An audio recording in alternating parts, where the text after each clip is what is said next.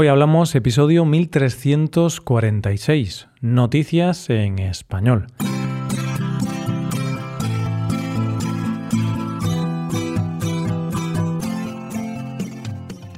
Bienvenido a Hoy Hablamos, el podcast para aprender español cada día. ¿Quieres llevar tu español al siguiente nivel? ¿Quieres mejorar tu gramática y enriquecer tu vocabulario? Pues puedes hacerte suscriptor premium para acceder a más de 1300 transcripciones 1.300 hojas de trabajo con ejercicios y explicaciones de español y también podrás acceder al podcast premium que publicamos cada viernes. Ya hay más de 130 episodios disponibles. Hazte suscriptor premium en hoyhablamos.com. Hola oyente, ¿cómo estás? Estamos a jueves por lo que nos toca hablar de noticias. En primer lugar, conoceremos una lengua que está a punto de extinguirse. Después conoceremos la historia detrás del Triángulo de Hess y para terminar hablaremos de una buena persona. Hoy hablamos de noticias en español. Cuando nos dicen que algo está en peligro de extinción, inmediatamente pensamos en animales. Es lo primero en lo que pensamos y no solemos pensar en otras cosas que también están en peligro de extinguirse y desaparecer para siempre. Hoy, en nuestra primera noticia, vamos a conocer algo que está en peligro de extinción y que no es un animal. Esta cosa en peligro de desaparecer se llama cahuéscar y concretamente es un idioma, una lengua. El cahuéscar es una lengua que hablaba un antiguo pueblo nómada chileno y que hoy por hoy solo lo hablan ocho personas, personas que hay que aclarar que todas tienen más de 50 años. El peligro de que se pierda para siempre es real tanto es así que la UNESCO ha declarado esta lengua oficialmente en vías de extinción. ¿Cómo llega una lengua a encontrarse en vías de extinción? Vamos a intentar comprender el porqué de esta casi desaparición. Y para ello tenemos que saber que el origen de esta lengua es desconocido. Es una lengua no clasificada, porque en realidad no tiene un origen común con ninguna otra lengua, como puede ser el español, que sabemos que procede del latín. Lo único que se puede asegurar de su origen es que ya se hablaba en el año 1688, porque un aventurero francés lo documentó. El pueblo que hablaba y habla esta lengua son los Cahuéscar, un pueblo que ha vivido en la Patagonia Occidental desde hace unos 10.000 años. Ellos eran un pueblo nómada que vivía en sus canoas buscando nutrias o lobos marinos para alimentarse, y se solían mover entre el Golfo de Penas y el Estrecho de Magallanes. Cuando llegaron los colonizadores dejaron de ser nómadas y se asentaron en lo que hoy es Puerto Edén. Y esto fue el principio del fin del idioma, porque tenían que poder comunicarse con otras personas externas a su comunidad. Y de esta manera tuvieron que aprender el español, y poco a poco fueron olvidando su propia lengua. Óscar Aguilera, un etnolingüista de 72 años, que lleva luchando toda su vida por la recuperación de esta lengua, explica el problema. El problema es que, en términos generales, no es una lengua práctica. Es mejor aprender español o estudiar inglés. También la población de este pueblo ha caído en picado desde el siglo XIX. En el siglo XIX eran 4.000 y hoy tan solo hay 250 cahuéscar. Estas 250 personas hablan español y solo 8 de ellas hablan el cahuéscar. La esperanza de Óscar y del pueblo cahuéscar radica en Irina Caramanos, que es la primera dama de Chile, porque ella está muy comprometida porque el país mejore la relación que tiene con los pueblos indígenas, y en concreto está apoyando la lucha por la recuperación de este idioma.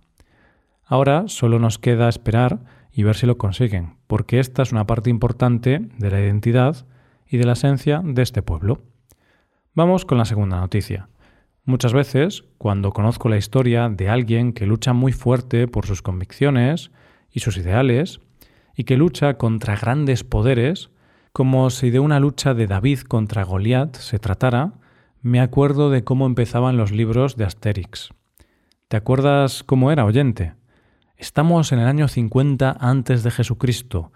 Toda la Galia está ocupada por los romanos. ¿Toda? No.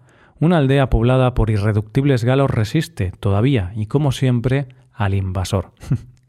pues de alguien luchando contra el invasor es de lo que vamos a hablar en nuestra segunda noticia de hoy. Esta noticia trata de la historia de algo conocido como el Triángulo de Hess. que es una propiedad privada considerada la más pequeña de Nueva York. De hecho, su forma triangular es solo un poco más grande que una porción de pizza. Todo empezó allá por el año 1910, cuando la ciudad de Nueva York quería expropiar 253 edificios para demolerlos y ampliar una calle. Y entre esos edificios había un edificio de apartamentos de cinco plantas que era propiedad de David Hess. Hess era empresario y él y su familia estaban en contra de esta demolición y lucharon con todas sus fuerzas para que no sucediera.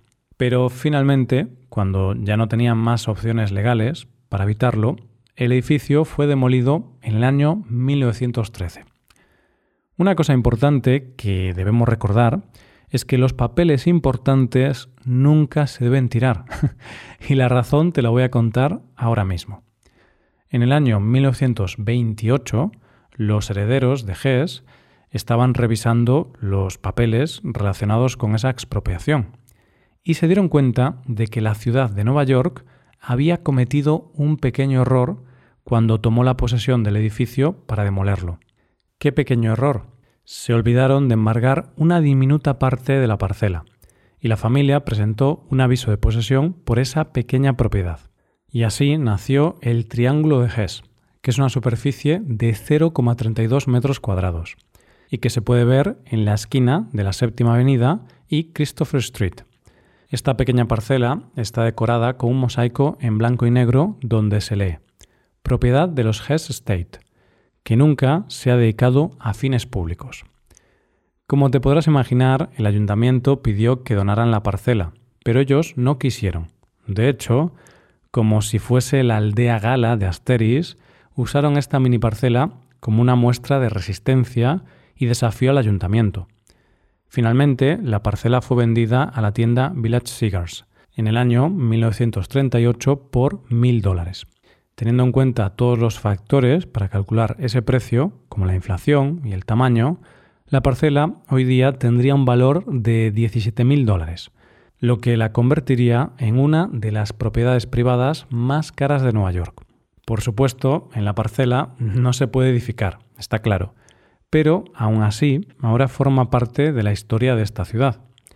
Si algún día pasas por esta calle y ves el triángulo, Ahora podrás entender la historia que cuenta. Llegamos a la última noticia de hoy. Esta última noticia de hoy la voy a empezar con una afirmación. Hay muy buenas personas en este mundo y personas dispuestas a hacer un esfuerzo para que el de enfrente se sienta mejor. Y eso es maravilloso. Y como muestra de esto, vamos a conocer a la protagonista de nuestra última noticia de hoy. La protagonista es una chica llamada Belu y la hemos conocido porque ella misma ha contado esta historia a través de sus redes sociales. Belu cuenta que ella es dependienta en una tienda de golosinas que está cerca de dos colegios, con lo cual el establecimiento se llena de niños constantemente. Antes de seguir con esta historia, para que podamos entender bien la historia que ella cuenta, hay que aclarar que esta historia se produce cuando todavía era obligatorio llevar mascarilla en interiores. Volviendo a la historia. Ella cuenta que cuando comenzó a trabajar en la tienda, le advirtieron que en esa tienda se producían muchos robos por parte de los niños y le advirtieron que estuviera atenta. Ella está muy atenta cada vez que entra un grupo de niños, que suelen ser siempre los mismos, y se da cuenta de que uno de ellos siempre la mira muy fijamente.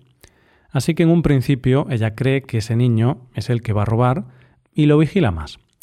Pero no era así. Poco después se dio cuenta de que el niño tenía disminución auditiva, porque le vio un aparato en el oído. Y el niño se le quedaba mirando porque al llevar mascarilla y no poder leer los labios, no sabía qué le estaba diciendo y el niño no sabía qué hacer. En este punto de la historia, Belu decidió hacerle la vida más fácil al niño y tener un buen gesto con el niño. ¿Qué decisión tomó? Pues aprender algunas palabras en lengua de signos para poder comunicarse con él. Primero aprendió a decir gracias, y cuando el niño se dio cuenta, le respondió emocionado, y así cada día fue aprendiendo algo nuevo que decirle. E incluso llegó a buscar tutoriales en las redes sociales para aprender a decir frases más elaboradas. Aprendió a decir cosas como hola, ¿qué tal? buenas tardes, yo no soy sorda, soy oyente, yo no sé signar, pero aprender quiero por ti. Según cuenta en sus redes sociales, el niño se puso muy feliz y agradeció mucho a la chica por tomarse la molestia de aprender un poco su lengua. También cuenta que no ha vuelto a ver al niño porque la han cambiado de tienda, pero, como ella dice, me sentí súper bien por el crío. Tiene que ser muy guay ser un niño de 7 años y que la muchacha que trabaja en la tienda de chuches, a la que vas todos los días, te diga algo en lenguaje de signos. Y yo no tengo nada más que añadir, solo que el mundo necesita muchas personas como Velo. Y esto es todo por hoy, ya llegamos al final del episodio. Antes de acabar, recuerda que puedes utilizar este podcast en tu rutina de aprendizaje, usando las transcripciones, explicaciones y ejercicios que ofrecemos en nuestra web. Para ver ese contenido tienes que hacerte suscriptor premium en hoyhablamos.com. Esto es todo, mañana volvemos con dos nuevos episodios. Lo dicho, nos vemos en los episodios de mañana. Pasa un buen día, hasta mañana.